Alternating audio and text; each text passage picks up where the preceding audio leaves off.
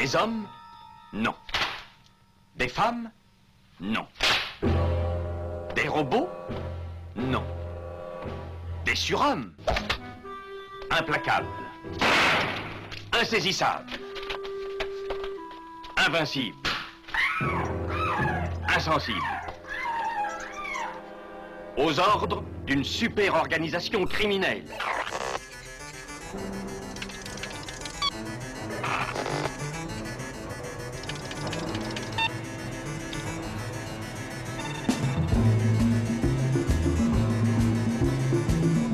Impossible Rien n'est impossible pour... Culture prohibée. Bienvenue pour ce nouvel épisode de Culture Prohibée. Culture Prohibée, c'est l'émission hebdomadaire de la culture planète du Ciboulot animée par l'équipe des films de la Gorgone. Pour en savoir plus, rendez-vous sur le site www.lesfilmsdelagorgone.fr. Nos précédentes émissions déjà diffusées sur cette antenne sont disponibles sur Deezer, PodCloud et Spotify. Culture Prohibée, c'est aussi un profil Facebook et un blog, on. Press it in with a pen or something. Start back up. Okay, I'm gonna make some for me. Honey. Shh, It's okay, baby. Shh, shh. Can you make the formula? I'm gonna be home in 10. Sam?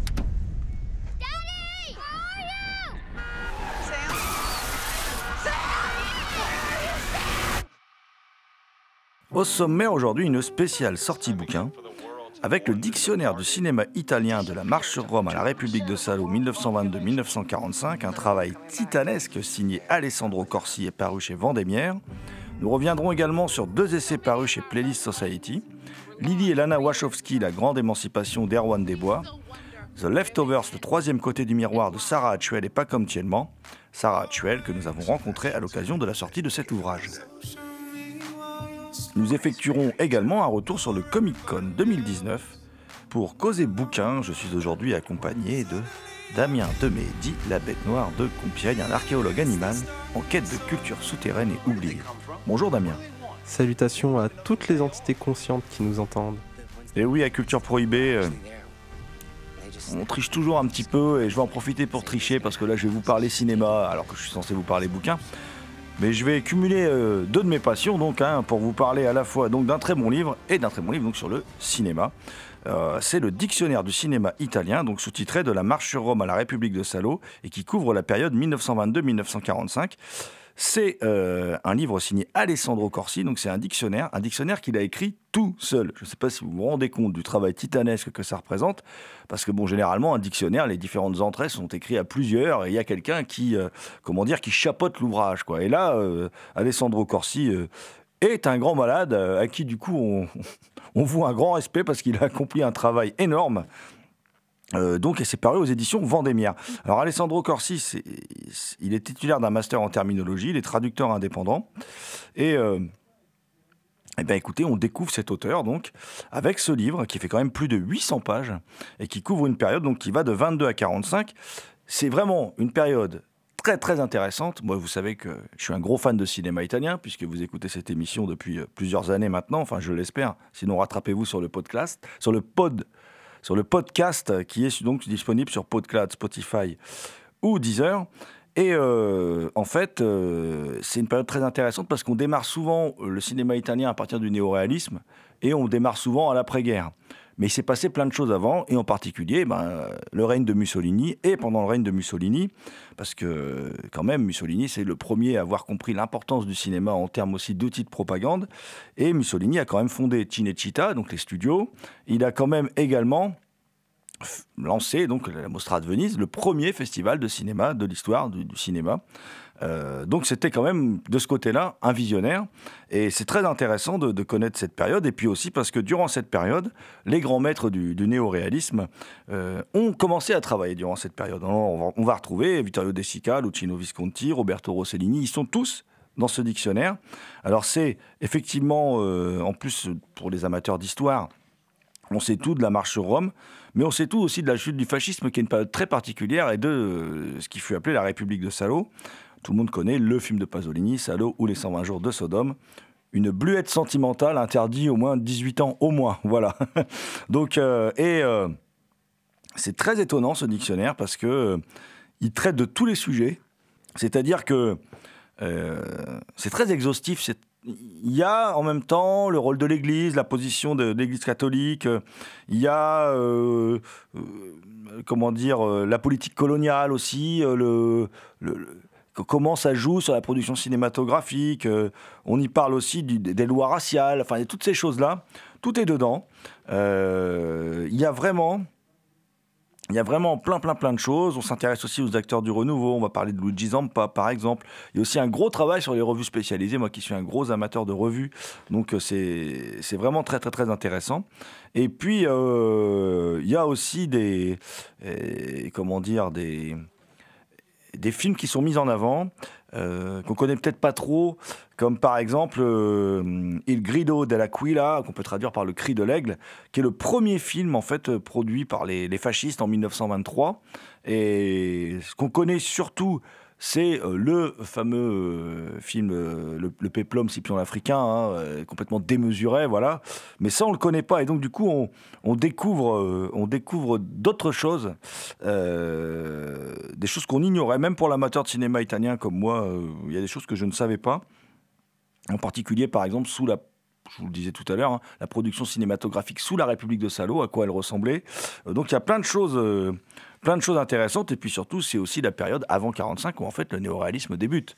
Voilà, il n'a pas débuté à l'après-guerre. Donc il y a toutes ces choses-là, il y a plein de choses. Euh, c'est un ouvrage monumental, mais réellement. hein. donc euh, si, si vous voulez assommer votre pire ennemi, vous pouvez, euh, vous pouvez vous en servir. Et si vous voulez en apprendre beaucoup plus sur le cinéma italien, je vous le conseille vivement.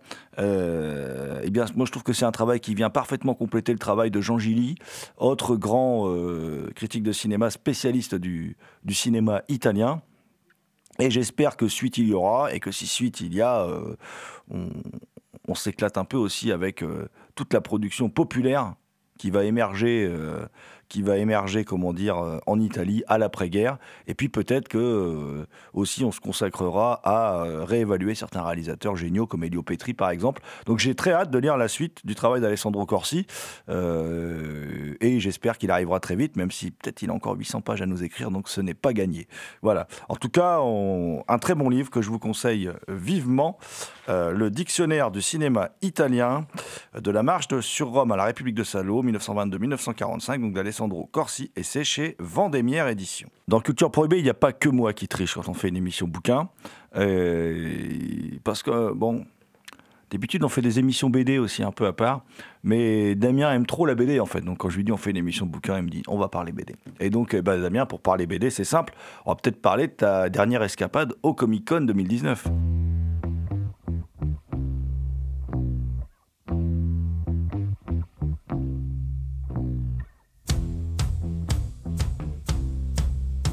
J'aime énormément parce qu'il y a vraiment des conférences ici que je retrouve pas autre part. tout un pan de l'histoire. Nous avons le plaisir de recevoir, mesdames et messieurs, un tonnerre d'applaudissements pour Roy Thomas.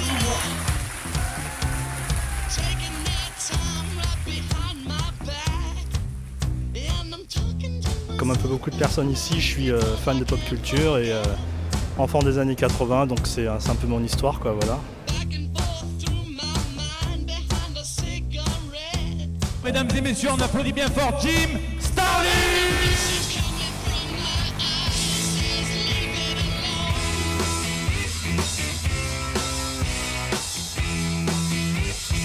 J'avais envie de voir les auteurs de comics qui sont là en dédicace.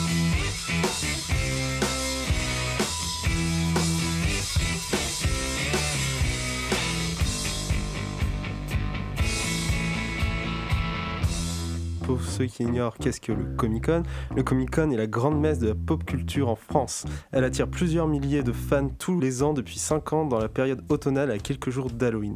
C'est un événement qui concentre séries, films et comics. C'est une convergence de plusieurs thématiques, ce qui nous permet de rencontrer les denrées rares de ces univers qu'on aime tant, ainsi que leurs acerbes analystes. Et c'est un grand honneur pour moi d'y avoir été invité. On retrouve cette année parmi les quelques invités qui étaient présents Karen Gillian, actrice de Nebula dans Les Gardiens de la Galaxie, qui a également joué dans Jumanji et qui a aussi tenu un rôle important de Amy Pond dans Doctor Who. On retrouve aussi l'acteur Patrick Stewart, qui a joué Picard dans la série Star Trek et ses films, ou bien Charles Xavier dans les films X-Men. Mais on retrouve pas que des acteurs, on retrouve également des auteurs, dont Jim Sterling, créateur de Thanos et auteur de La mort de Captain Marvel, pour ne citer que. Alors, on retrouve en effet lors de ces événements le haut du panier des fans, dont les cosplayers. Ces derniers portent littéralement leur amour de ces mondes sur eux, toujours sympathiques et dans la bienveillance. D'ailleurs, je m'en souviens du tout premier Comic Con auquel j'avais participé, où on pouvait voir un Batman 66 qui faisait la queue pour s'acheter un verre, et une Harley Quinn n'ayant pas envie de faire la file d'attente lui demande pour passer devant lui. Le Batman s'y oppose, aussi longtemps qu'il respirera, il ne laissera passer aucune injustice devant lui. Sur cette phrase, Robin pile en face se joua au groupe en arrivant à côté de Batman qui faisait la queue et lui demande s'il a besoin d'aide pour défendre cette injustice. Ce à quoi une Ivy Poison qui passait dans le coin se joua au groupe et demande à Harley Quinn si elle a besoin de soutien. Et c'est ce que j'apprécie souvent avec les cosplayers, c'est qu'ils endossent le rôle jusqu'au bout et nous offrent ces petits moments sympathiques. Avec autant de cerveaux de passionnés et d'intellectuels au même endroit, c'est également le lieu le plus hype pour débattre sur la pop culture. Dans ce contexte, j'ai pu assister à quelques conférences et ces dernières interrogent finalement toutes sur la force transmédia de la bande dessinée et du comics. J'ai pu notamment participer à la conférence sur le comics indé, l'Eldorado des séries TV. Donc c'était la dernière de la journée, on était un peu fatigué car les présentateurs eux-mêmes avaient participé toute la journée au Comic Con et on a parlé des multiples adaptations qui n'avaient pas tous les mêmes succès ces dernières années, notamment Walking Dead qui a ouvert la voie, mais une voie plus ou moins dangereuse. Cette adaptation du comics éponyme de Robert Kirkman raconte l'histoire des États-Unis suite à une épidémie. Elle a connu beaucoup de dérivés, que ce soit en série, en comics ou bien en jeux vidéo. C'est l'exception de la série indé qui a cartonné en télévisuel et également dans les ventes. Au point que, petite anecdote, tous les ans, généralement, quand on comptabilise les ventes des comics et des BD en France, on retire les comics Walking Dead pour éviter de déstabiliser l'entièreté des calculs. Mais ce succès qu'a connu Robert Kurtman s'est effondré juste après avec une autre série de lui qui a été adaptée qui s'appelle Outcast et qui s'est révélée être un véritable échec. Pourtant, les studios continuent à croire dur comme fer qu'on peut adapter n'importe quel BD indé et que ça marcherait.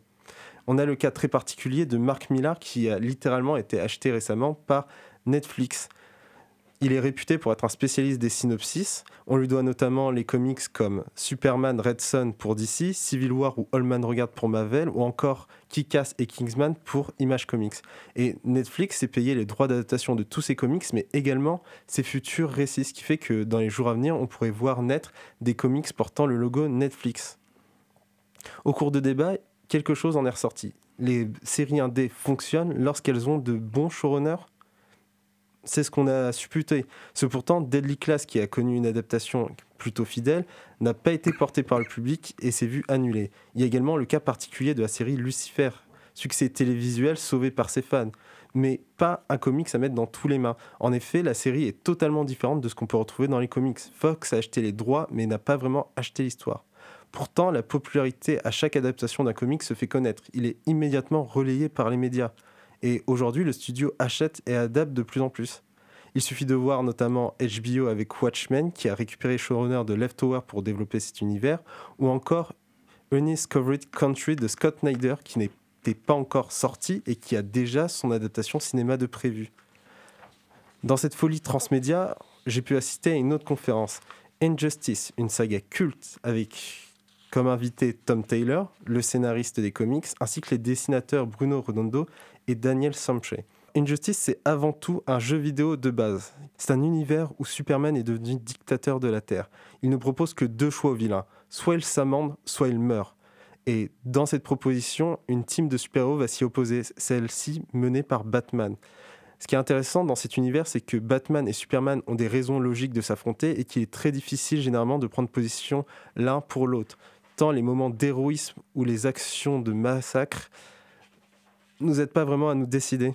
Dans le premier Injustice, il n'y avait eu aucune discussion entre le studio et les auteurs de comics, ce qui a créé un problème notamment pour les dessinateurs qui sont multiples sur la série et qui ont dû adapter les designs de personnages et à chaque fois tenter d'expliquer ou non pourquoi tel ou tel personnage porter cette tenue. Au final, l'histoire du jeu a été écrite avant les comics, quelque chose qui n'a pas été fait pour Injustice 2, où au contraire le studio a demandé aux auteurs de participer à la création de cette histoire. Et c'est assez drôle, car le studio est venu avec plein d'idées, avait hâte d'adapter plein de personnages, ce à quoi à chaque fois qu'il donnait un nom, on leur expliquait que c'était impossible de le faire parce que Tom Taylor l'avait déjà tué dans la BD. Et c'est ce qui va poursuivre Tom Taylor au niveau de sa réputation, car aujourd'hui il est connu pour tuer énormément d'héros. Il avait déjà débuté ça dans son précédent travail chez DC, dans Earth 2, où il mettait pas mal de morts. C'en est presque aujourd'hui un running gag où on s'amuse de savoir qui il va tuer ou non. Et notamment, Tom Taylor nous a raconté plusieurs blagues sur sa vie par rapport aux morts qu'il causait qui sont particulièrement intéressantes. Notamment, il y a un moment où il a tué un héros qui s'appelle Blue Beetle, qui est adoré par beaucoup de fans, et la semaine où il fait ça, il va à une convention. Il signe, il signe, et au bout d'un moment, il lève sa tête, il aperçoit à l'autre bout de la salle une personne habillée exactement comme Blue Beetle qui le regarde fixement. Il se tourne vers lui, d'un pas décidé, il marche. Tom Taylor commence à paniquer, regarde à droite ou à gauche s'il y a des gardes pour le protéger. Le Blue Beetle arrive devant lui, lui tend un carnet et lui dit d'une manière acerbe Un autographe, s'il vous plaît. De quoi le faire pâlir. Il y a d'autres scènes qui sont assez intéressantes, et ça, c'est du point de vue des dessinateurs, où justement Tom Taylor expliquait qu'il ne tuait pas par hasard. Il prenait toujours une décision logique et posée, ce à quoi un dessinateur présent s'oppose. Logique et posée. J'ai un mail qui me dit littéralement tue n'importe quelle grille lanterne que tu veux. Tom Taylor continue d'écrire pour DC. Il est actuellement sur la Suicide Squad, qu'il va d'ailleurs totalement changer. Le problème, c'est qu'avec des personnages comme Harley Quinn, nous savons décemment qu'elles seront présentes la semaine suivante dans les comics. Or, c'est quelque chose que Tom Taylor ne veut pas. L'équipe s'appelle la Suicide Squad. Il y a la possibilité que personne ne revienne, et c'est pour ça qu'il a décidé de créer des personnages nouveaux ou des anciens auxquels on ne prête pas forcément attention. Il, il devrait peut-être tuer les, les gens responsables de l'adaptation cinématographique de la BD. Ce serait une magnifique référence transmédia. voilà. Alors après, euh, David Ayer est un très bon réalisateur. Enfin, était un très bon réalisateur. Il s'est un peu perdu sur ce film. hein. Ouais, Voilà. jusqu'à Suicide Squad. Mais c'est bête. Ouais. Au final, Injustice reste une saga de cœur pour Tom Taylor. En effet, il nous a exprimé son bonheur du fait que beaucoup de personnes qui ont joué aux jeux vidéo finalement s'étaient tournées vers les comics ensuite. Et il n'y a pas de plus grand honneur que finalement être la personne qui cause le début en comics. Enfin, pour terminer, une des dernières conférences vraiment palpitantes à laquelle j'ai pu assister est celle qui parlait de comics et politique. You know how we do. Rockefeller. Forever. Catch me skating through your town, putting it down. Y'all relating, no waiting. I'll make your block infrared hot. I'm like Satan. Y'all feel a nigga struggle. Y'all think a nigga luddle. Hustle behind the wheel, trying to escape my trouble. Can't stop the greeting me. I'm talking sweet the keys, cursing the very God that brought this reef to be. My life is based on sacrifices. Jews like ISIS and fools that think I slip. You fuck around, you get your guys hit. They built me to be filthy on some I do or die shit. For real, the price of leather's got me deeper than ever. And just think, winter's here. I'm trying to feel me, nigga. Politics as usual.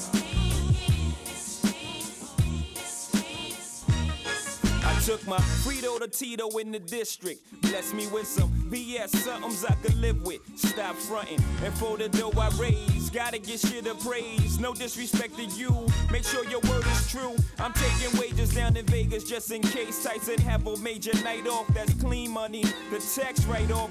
You ain't seen money in your life when it comes to this cheese. Y'all like three blind mice. I'm smoking bros who pump Willie. I expose the furthest you chilies been is the poker nose.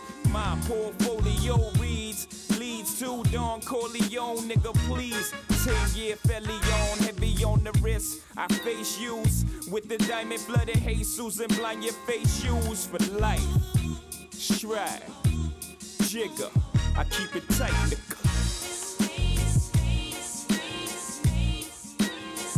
Politics as usual.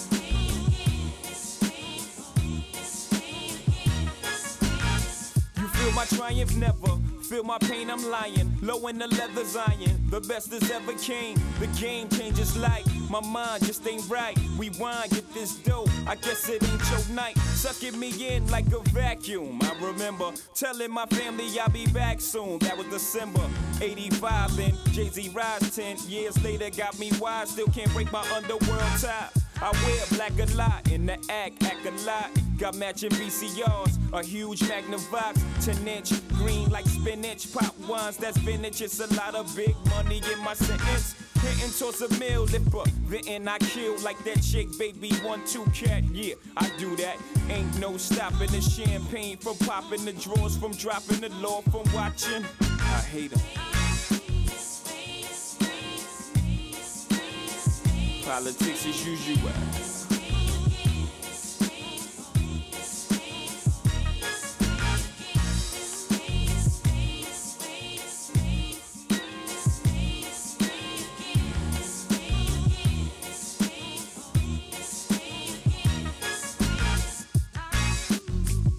Écoutez Culture Prohibée.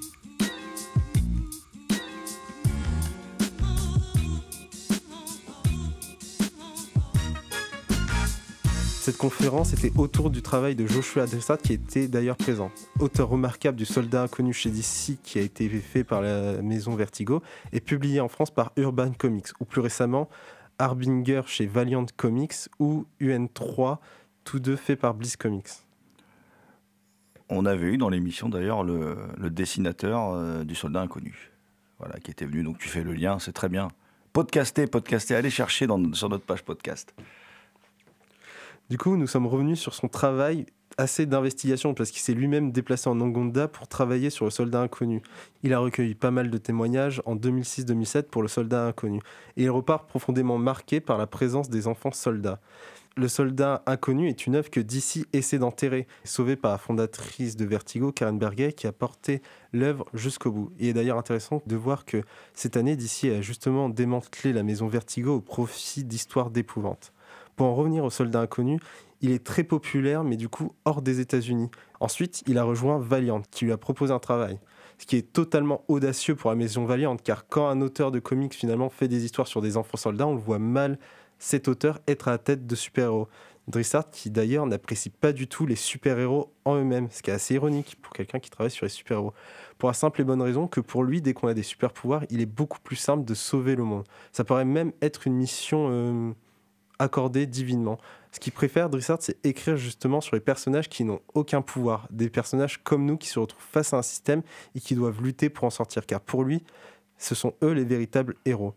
Il est auteur chez Valiant des comics Harbinger, une fusion entre les mutants des X-Men et justement les enfants soldats du soldat inconnu. Il retombe dans l'idée d'enfant soldat, qui pour lui est la définition même d'un fondamentaliste. Et dans les fondamentalistes, il met Trump, Bolsonaro ou encore son vilain Toyo Harada, qui pour lui n'est rien d'autre qu'un enfant avec une arme. Pour lui, tout comics est forcément politique. Les personnes, selon lui, qui disent qu'un comics est seulement là pour être divertissant, c'est des gens qui ne veulent justement pas lire dans les pages des histoires où ils voient des femmes, des noirs, des LGBT en avant. Pour lui, tout divertissement dit quelque chose sur la société en elle-même. Même quand elle refuse de prendre position, elle en prend une. Sa dernière œuvre, UN3, a été travaillée avec l'ONU. UN3, qu'est-ce que c'est? Eh bien, UN3, c'est urgence de niveau 3 et ça représente la plus haute classification d'une urgence humanitaire. Dedans, il met en avant un point précis. Dans les histoires de guerre, ce ne sont pas les soldats les héros, ce sont les civils. Pour compléter ce que je disais pendant ton intervention, c'est Pat Massioni, hein, le dessinateur que nous avions rencontré. Or, ça date, hein, ça fait quelques années, puisque c'était pour le tome 3 du Soldat Inconnu qui est sorti en, en 2013. Donc, euh, mais voilà, vous pouvez réécouter, vous tapez Pat Massioni, interview culture prohibée, vous, vous trouverez ça et vous passerez un, un bon moment. Pour la deuxième partie de cette émission, euh, on aurait dû l'appeler l'émission spéciale triche en fait, et pas l'émission spéciale sortie bouquin. Je vais encore vous parler de bouquins sur le cinéma et sur les séries télé. Et ouais, c'est incroyable ça quand même. hein. Donc on va vous parler d'abord de Lily et Wachowski, La Grande Émancipation. Euh, bon, je mets tout le monde d'accord, hein, voilà. Euh, moi, j'aime pas hein, Wachowski, à part Bond. C'est vraiment des, des- des metteurs en scène qui trouvent pas grâce à mes yeux. J'y arrive pas. Et même Matrix, je n'aime pas. Bouh, ouh, le méchant, voilà. Non, je n'aime pas Matrix. Je trouve que c'est.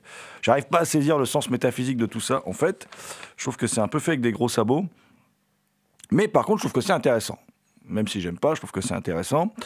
Et euh, le point de vue qu'a choisi Erwan Desbois. Alors, Erwan Des- Desbois, c'est un auteur qui est assez extraordinaire en fin de compte, parce que bon, c'est paru chez Playlist Society, hein, dans cette petite collection de livres à prix très abordable, euh, consacrés à divers euh, comment dire, auteurs majeurs de, ce qu'on appelle aujourd'hui, donc, comme Damien vient de le dire, la pop culture, ou voilà, enfin, en tout cas, qui sont des auteurs majeurs dans le domaine de la SF, du cinéma de genre, voilà. Donc, Lily et Lana Wachowski, euh, Erwan Desbois, quand même, il est assez fort parce que moi, leur cinéma me comment dire, me fatigue plutôt qu'autre chose, mais il arrive toujours à, tirer la substantifique moelle. euh, Il choisit des angles d'analyse qui sont intéressants.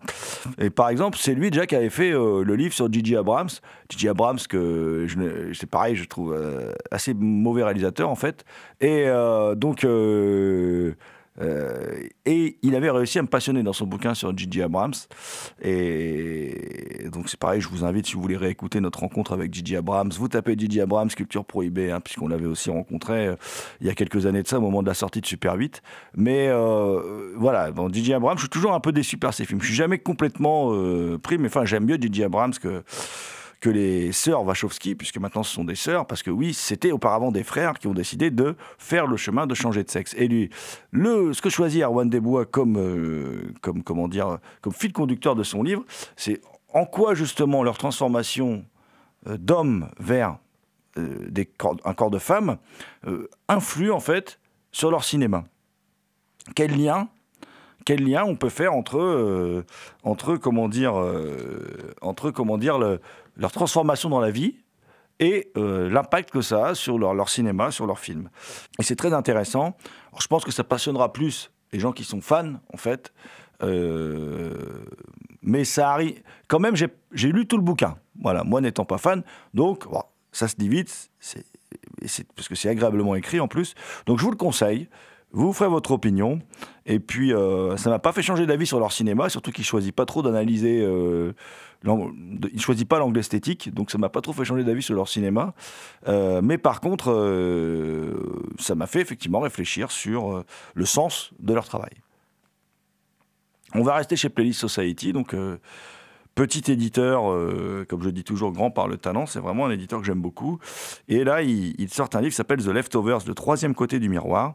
C'est un livre de Sarah Hatchwell et Pacom Tielman. Alors, je ne vais pas en dire beaucoup sur le livre, puisqu'on a Sarah Hatchwell, euh, on, va pouvoir discuter avec elle, Sarah Hatchwell en ligne. Euh, Peut-être vous dire rapidement quand même, vous présenter un peu rapidement euh, Sarah Hatchwell, hein, qui, est, professeure en études cinématographiques et audiovisuelles. et qui, a écrit beaucoup de bouquins, hein, entre autres sur Twin Peaks, entre autres sur Shakespeare, énormément sur Shakespeare. Et euh, elle travaille là avec Pas comme Tielman. Pas comme Tielman, si, si vous êtes fan de radio et d'émissions un peu hors normes, vous, vous connaissez tous Mauvais Genre. Et Pas comme Tielman, c'est l'une des tronches de Mauvais Genre et qui a écrit aussi un livre fabuleux sur l'ésotérisme, euh, les liens entre ésotérisme et, Led Zeppelin, qui est quand même le meilleur groupe de rock du monde de tous les temps, je le dis personnellement. Euh, voilà. Et, et donc, il a aussi beaucoup travaillé sur Lost, il a travaillé beaucoup sur Twin Peaks. C'était normal que ces deux-là finissent par se retrouver pour pondre un livre sur The Leftovers, qui est quand même une des séries les plus, euh, les plus difficiles à décrypter, en fait, hein, de, de l'histoire des séries télé. Une série courte, en plus, qui sur trois saisons.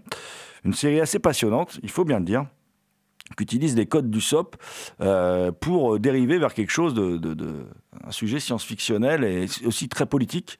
Euh, L'histoire est toute simple, je vous en dirai pas plus.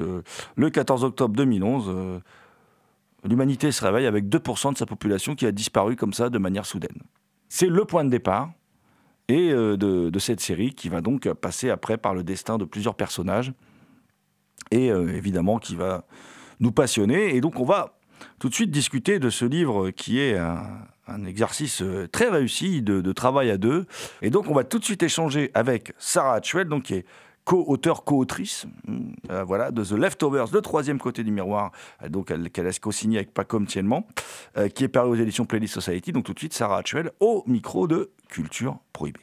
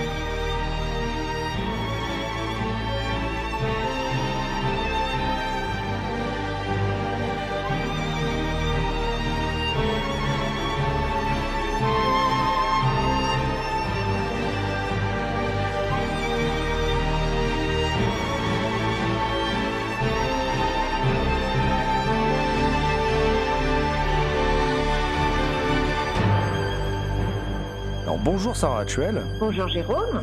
Vous êtes aujourd'hui dans, dans, Culture Prohibée pour, pour parler d'un ouvrage euh, consacré à The Leftovers. The Leftovers, le, le troisième côté euh, de, du miroir que, que vous co-signez avec euh, Pacom Thielman qui est paru chez, chez Playlist Society.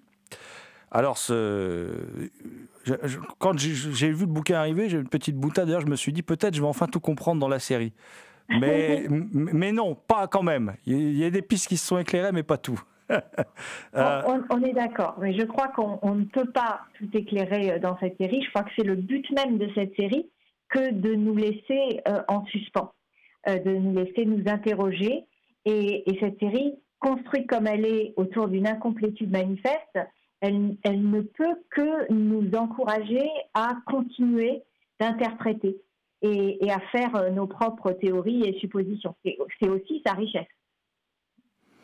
D'ailleurs, alors je, l'ai dit il y a quelques, quelques instants, mais bon, le, livre, vous l'écrivez à deux, c'est un exercice un peu particulier d'écrire un livre à deux, surtout un livre sur le, sur le cinéma, c'est un peu particulier, surtout la manière dont vous procédez. Le livre s'ouvre par un texte qui, qui s'intitule Voyage à deux. Alors, vous, vous, expliquez qu'il a fallu vous, vous associer avec Pacom Thielman pour justement, parce que pour rebondir sur ce que vous disiez à l'instant, en gros, être en capacité un peu d'affronter le monstre, quoi, d'affronter the, Leftovers. Euh, en quoi, justement, ça vous paraissait peut-être insurmontable d'affronter euh, tout, ce tout ce que contient cette série seule? Alors, euh, c'est vrai que pour quand on a fini de voir la série Lost, euh, Paco et moi ne nous connaissions pas encore et nous avions écrit chacun de notre côté un petit livre sur Lost.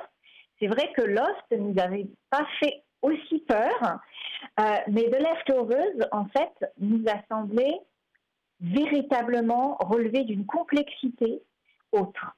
Euh, c'est-à-dire qu'on avait l'impression, quand on a commencé à travailler ensemble sur cette série, notamment à l'occasion de conférences euh, euh, au festival Sérimania, qu'à chaque fois qu'on énonçait un discours sur la série, celui-ci nous paraissait fragile et, comme construit sur du sable mouvant. Et qu'on avait constamment envie d'avoir l'opinion de l'autre, l'avis de l'autre, pour pouvoir être sûr qu'on qu qu disait quelque chose qui paraissait juste, qui paraissait éclairant, qui paraissait pertinent sur cette série. Et donc, euh, quand il s'est agi de, faire un livre, euh, on s'est bien sûr euh, reposé sur le travail qu'on avait fait pour quelques conférences sur la série ensemble, et on s'est dit que le meilleur moyen de faire ce livre, c'était de l'écrire à deux, chaque, en fait, de faire chacun un chapitre sur une saison, et de voir comment cela se passait. Et, ça a été un petit peu à chaque fois un mini miracle parce qu'on écrivait chacun de notre côté sur une saison et à la fin de notre travail, on s'envoyait notre chapitre euh, qu'on avait écrit sans, lire ce que faisait l'autre. Et, on découvrait le chapitre en même temps, le chapitre de l'autre en même temps. Et, très souvent, enfin, à chaque fois, on a été bluffé par la manière dont on ne se répétait pas, on se complétait, on apportait des références euh, très différentes, mais on arrivait quand même à une conclusion qui était très similaire. On peut dire que vous avez travaillé un peu à la, un peu à la façon d'un cadavre exquis. Hein, ou, euh... mmh. Allez-y. Ah, je ne pense pas parce que le, cadavre, le principe du cadavre exquis, c'est d'envoyer un texte à l'autre et l'autre le prolonge. Nous, euh, on, on, écrivait chacun de notre côté et puis on envoyait le chapitre à l'autre une fois qu'on avait terminé. Vous voyez ce que je veux dire? Mmh. Donc, on ne prolongeait pas véritablement le travail de l'autre sur, sur, chaque saison. Euh, on, on, partait de nos propres hypothèses, de, notre propre, euh, de nos propres références personnelles, de notre propre encyclopédie. Euh, de, on n'a pas la, les mêmes références, on n'a pas euh, travaillé sur les mêmes sujets. Et, finalement, par des, des, voies différentes, ce qui nous frappait à chaque fois, c'est qu'on arrivait à des conclusions euh, très semblables.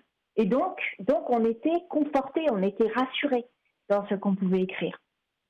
Euh, rassuré, mais on peut dire justement que vous étiez rassuré quand vous écrivez sur la série, Euh, mais c'est une série qui, elle, par contre, est tout sauf rassurante. Euh, et, là, là, je pense, hein, et euh, il y a quelque chose cette- aussi par rapport à cette série, c'est une série, parce que là, vous sortez cet ouvrage sur cette série, mais en fin de compte, c'est c'est une série assez peu commentée, parce qu'il y a énormément de séries commentées, il y a même un buzz aujourd'hui autour des séries par moment qui, qui, qui- qui est un peu obsessionnel. Dès qu'une série, il y a un ou deux épisodes sympas, on commence tout de suite à, faire tout un buzz autour de la série. Euh, Est-ce que vous pensez que c'est aussi à cause du final, peut-être, de la série euh, euh, que euh, on a l'impression quand même que du coup le public est resté sans voix et du coup même la- l'appareil critique il y en a quasiment pas eu en fait tout le monde est resté un peu bouche bée Vous avez tout à fait raison.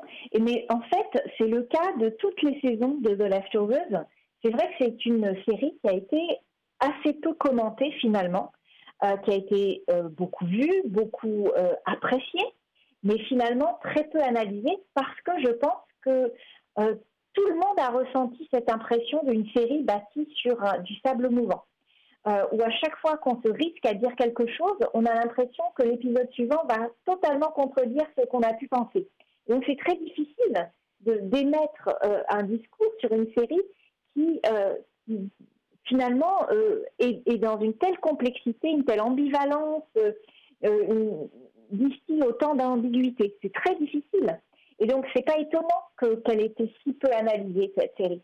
Par contre, ce qui nous a beaucoup marqué, et, c'est aussi en cela, euh, ce, besoin d'écrire un ouvrage sur The Leftovers, il est, il est venu de cela surtout, c'est que on, on voyait que quand elle était analysée, cette série n'était pas analysée comme on la voyait.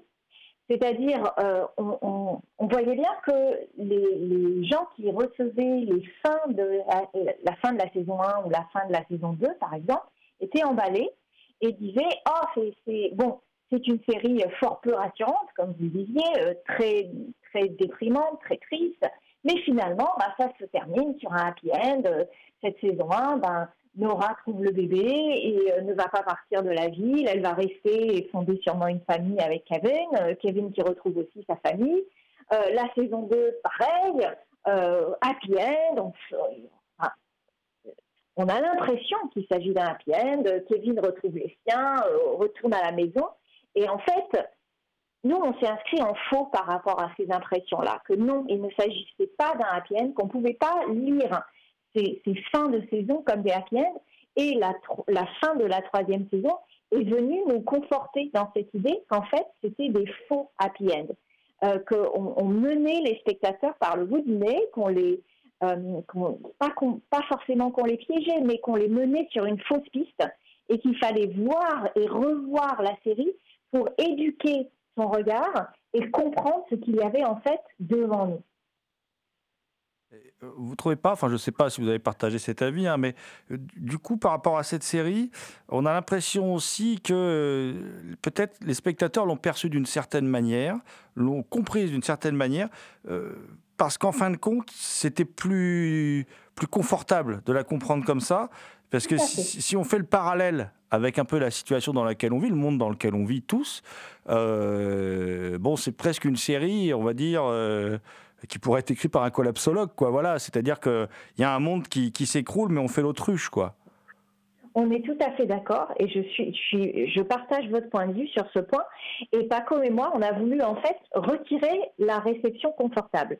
On a voulu en fait euh, euh, montrer à quel point ces réceptions de happy end, ces visions de happy end étaient en fait des formes de déni.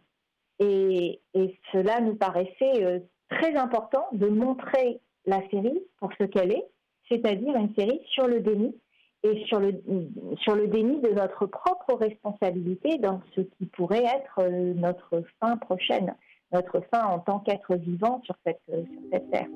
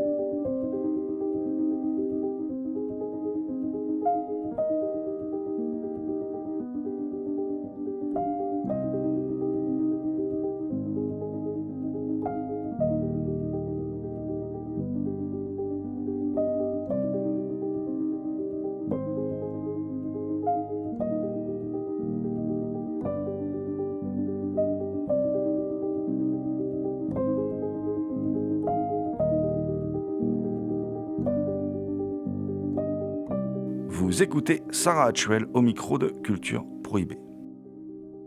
Vous, vous avez aussi écrit sur Twin Peaks. hein, euh, euh, moi, je trouve que tout à l'heure, vous parliez d'incomplétude. Je trouve que les deux séries, elles ont euh, de nombreux points communs, mais surtout, il y en a un qui est important, c'est que les deux séries sont assez avares en fait en clé de compréhension. Oui. Oui, oui, tout à fait. Vous avez raison d'employer le mot clé. On ne nous donne pas de clé. Euh, alors que Lost nous donnait des clés d'orientation, nous aidait à, comprendre la série. La série nous donnait des guides constamment.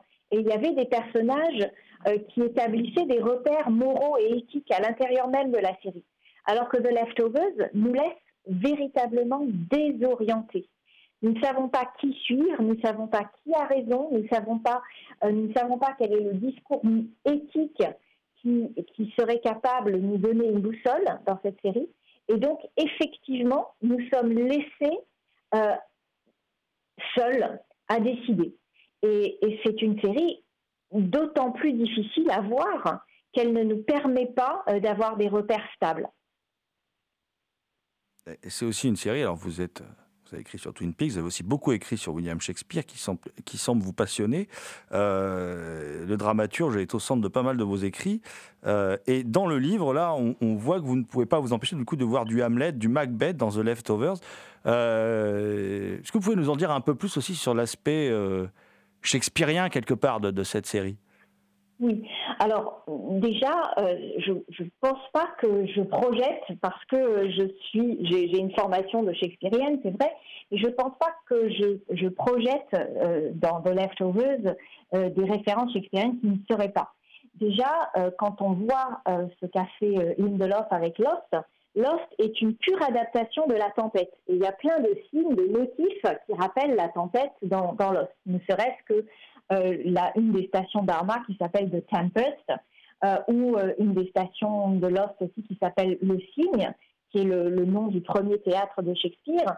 Donc, il est clair que la, plupart hein, des grands showrunners de Hollywood hein, qui travaillent sur les séries ont une formation, euh, mais poussée en, littérature euh, anglaise et américaine.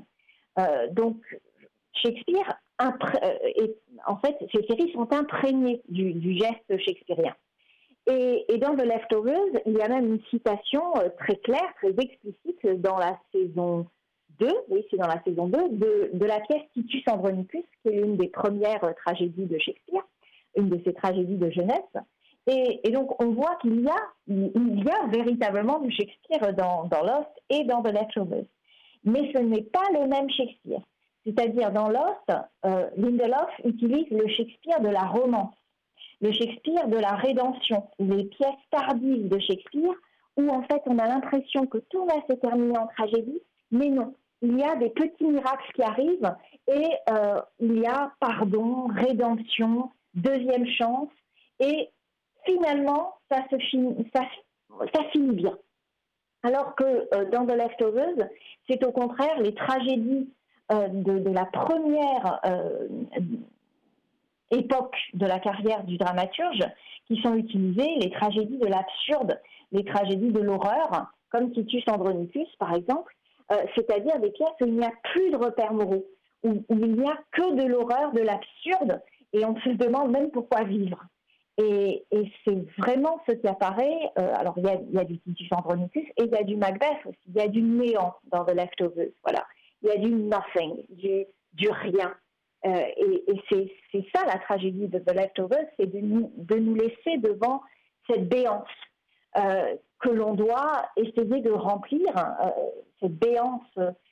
comment vivre Comment vivre avec la disparition Comment vivre avec le, deuil impossible Comment vivre dans une situation, hein, dans la situation où nous sommes en fait hein, The Leftovers, c'est la situation dans, la- dans laquelle nous, vivons, l'ère de l'Anthropocène, hein, c'est-à-dire euh, une ère géologique et climatique qui a été euh, totalement transformée par euh, les activités humaines et, dans laquelle nous essayons de survivre. Bah, d'a- D'ailleurs, bah, vous l'écrivez hein, dans, le, livre aussi, hein, c'est que il y a un aspect aussi très particulier, c'est que la série, parliez de vide à l'instant.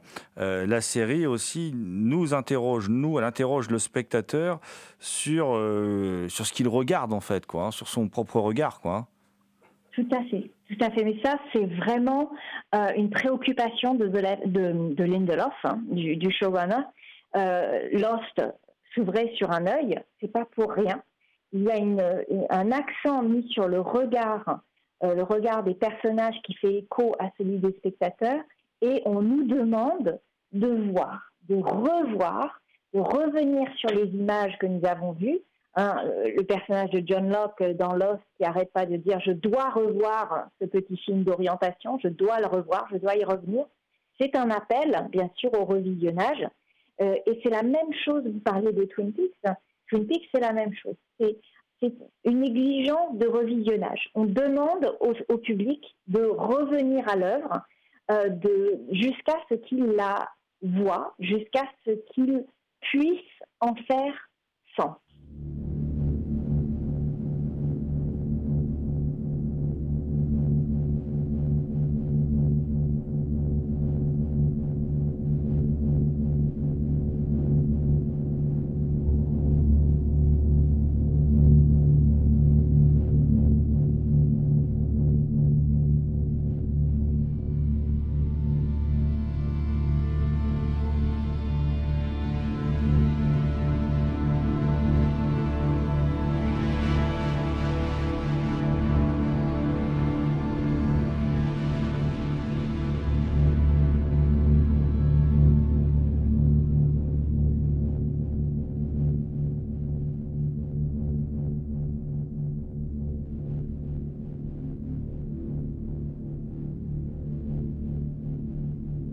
Vous écoutez Sarah Hatchwell, co-auteur avec Pacom Thielman de The Leftovers, le troisième côté du miroir, paru chez Playlist Society au micro de Culture Prohibée.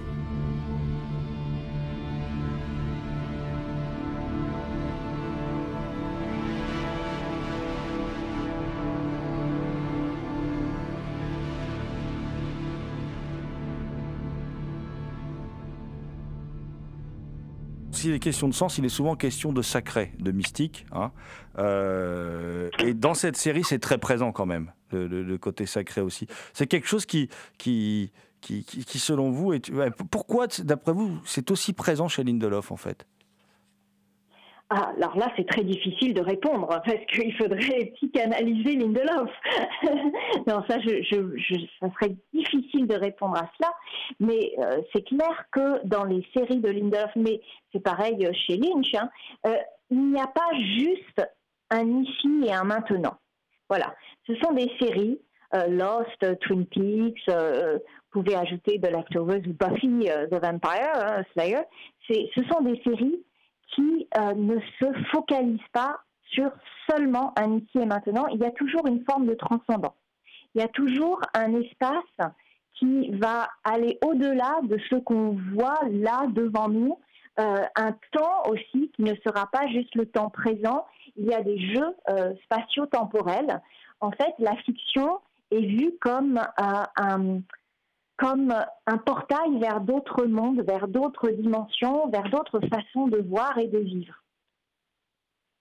Bah, euh, D'ailleurs, pas comme Thielman, lui, il dit que, que The Leftovers, ça marque la fin de, l'âge d'or des séries. Est-ce que vous partagez son avis? Pourquoi pensez-vous qu'il- que justement il affirme cela?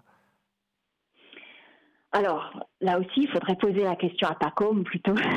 Ah, Je ne demande que ça, je ne demande Mais- que ça. Et je pense que Pacôme voit The Leftovers comme une forme de fin euh, de l'âge d'or parce que justement, elle porte sur le déni. Et, et elle ne va pas au bout euh, de ce que peut proposer Twin Peaks, par exemple. Justement parce que The Leftovers préfère finir en contentant, en, dans, une, une forme qui va euh, essayer de satisfaire le plus grand nombre de spectateurs et qui n'aura pas le courage justement d'aller jusqu'au bout du raisonnement, c'est-à-dire de montrer ben, le désespoir et l'absurde jusqu'au bout, euh, jusqu'à la fin, euh, comme Twin Peaks peut le faire. hein. Twin Peaks finit par un cri de désespoir qui peut se voir aussi, s'entendre comme un cri de combat, euh, quand Laura Palmer euh, crie Euh, et, et, et The Leftovers ne fait pas cela. Et je pense qu'il y a une forme de déception chez Pacom et chez moi par rapport à ce que fait The Leftovers à la fin. Que peut-être Lindelof a craint de, de, recevoir les, le courroux des spectateurs s'il les décevait à nouveau, comme certains spectateurs ont été dé- déçus à la fin de Lost, et qu'il a voulu terminer sur, euh, sur une note de ce type-là. Euh, et, je pense que parce que The Leftovers ne va pas au bout de son projet, euh, c'est pourquoi on peut lire cette, cette série comme une série qui, marque peut-être une, une fin de certaines une- d'une ère où les séries, au contraire, allaient jusqu'au bout de leur projet. Je- fais partie des gens déçus par la fin de Lost, mais bon, ça, c'est chacun son, son avis sur cette fin. Mais justement, cette fin de The Leftovers, elle est quand même euh, particulière. Bon, elle est émouvante, elle est voilà, mais c'est Mhm. c'est la fin d'un personnage en fait. Enfin, c'est une version de Nora. euh, on sait, on sait pas si elle nous dit vrai en quelque sorte. Donc, euh, c'est quand même une fin troublante malgré tout. C'est une fin troublante, on est d'accord, mais c'est c'est sûr qu'en fait, à chaque fois qu'on la revoit, on va, c'est une scène en anamorphose en fait, parce que chaque visionnage va nous apporter un nouveau sens, une nouvelle impression. Et par exemple, dans le processus de création, quand Lindelof écrivait la séquence, pour lui, il était clair que Nora mentait. Puis, quand il a vu l'actrice jouer, euh, quand Carrie Coon a joué la scène devant lui, il savait plus quoi penser. Il avait l'impression que, en fait, c'était vrai. Et il n'avait donné, ça c'est intéressant, il n'avait donné aucune euh, direction, aucun conseil à l'actrice. L'actrice ne savait absolument pas si ce qu'elle jouait était un mensonge ou pas. Et elle a préféré le jouer comme si c'était vrai. Et, mais en fait, donc c'est vrai que quand j'ai vu cette séquence pour la première fois, j'ai trouvé ça très très beau, très émouvant. Et, euh, effectivement, on a, on, on a cette ambiguïté fondamentale sur le statut du récit de Nora, puisqu'on n'a pas d'image qui vient confirmer ou infirmer ce qu'elle dit. Euh, on n'a que son discours, on n'a que ses mots en fait. Et c'est à partir de- mots qu'on doit décider, prendre la responsabilité euh, de se dire si ce qu'elle dit est vrai ou pas. Mais en y réfléchissant, en, en revenant sur la séquence plusieurs fois, on se dit, en, analysant ce qu'elle dit, on se dit, mais non, là, elle, raconte, euh, ce qu'elle raconte ne peut pas avoir eu lieu. C'est impossible. Sinon, d'autres personnes auraient fait pareil. Elle ne peut pas être la seule à avoir fait ce voyage, ou alors ça se serait tué. Il y aurait d'autres personnes qui auraient emprunté la, fameuse machine dans cette pas. Donc, il est clair, en fait, quand on raisonne un tout petit peu, un tout petit peu, qu'il s'agit d'un gros mensonge. Et pourquoi raconte-t-elle ce mensonge? Eh bien, pour mettre à l'épreuve euh, Kevin, qui lui dit qu'il est revenu pour elle et que cette fois-ci, il ne va pas l'abandonner. Donc, elle met, euh, elle met euh, son, son amoureux à l'épreuve. Voilà, Euh, elle veut voir si, elle peut compter sur lui cette fois-ci, s'il ne l'abandonnera plus, s'il l'acceptera comme elle est, et euh, même si elle raconte des mensonges, est-ce qu'il resterait avec elle? Et, donc, quand on en a parlé plusieurs fois avec Paco, on s'est dit, bah, en fait, euh, leur nouvelle relation, elle est peut-être très belle, mais elle va être construite sur un mensonge. Et qu'est-ce que ça dit, en fait, sur cette fin?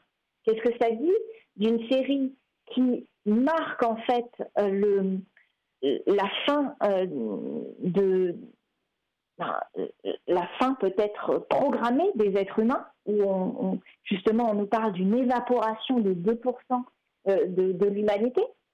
On commence là-dessus, et en fait, c'est une série qui ne va parler finalement que de famille, de trauma, de fantômes, sur un mode très soap, euh, et qui ne va pas revenir à l'essentiel, qui est, ben, qui, ben, c'est une série qui se voile la face en fait, et qui termine sur euh, une très belle histoire. On est d'accord, c'est une très belle histoire, mais c'est aussi une, belle histoire qui cache une horreur, qui cache euh, la, fin programmée de l'humanité.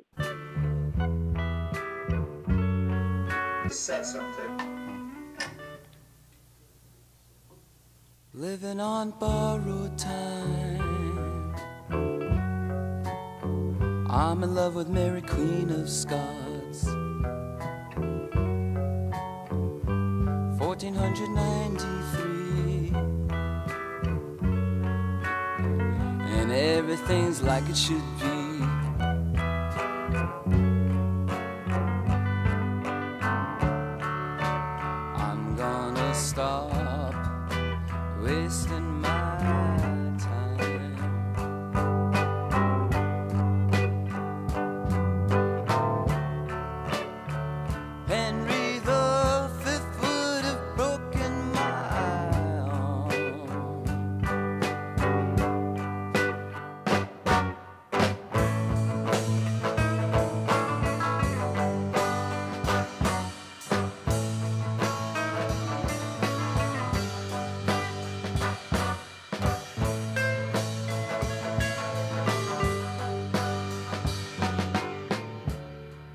C'était Culture Prohibée, une émission réalisée en partenariat avec les films de la Gorgone, www.lesfilmsdelagorgone.fr.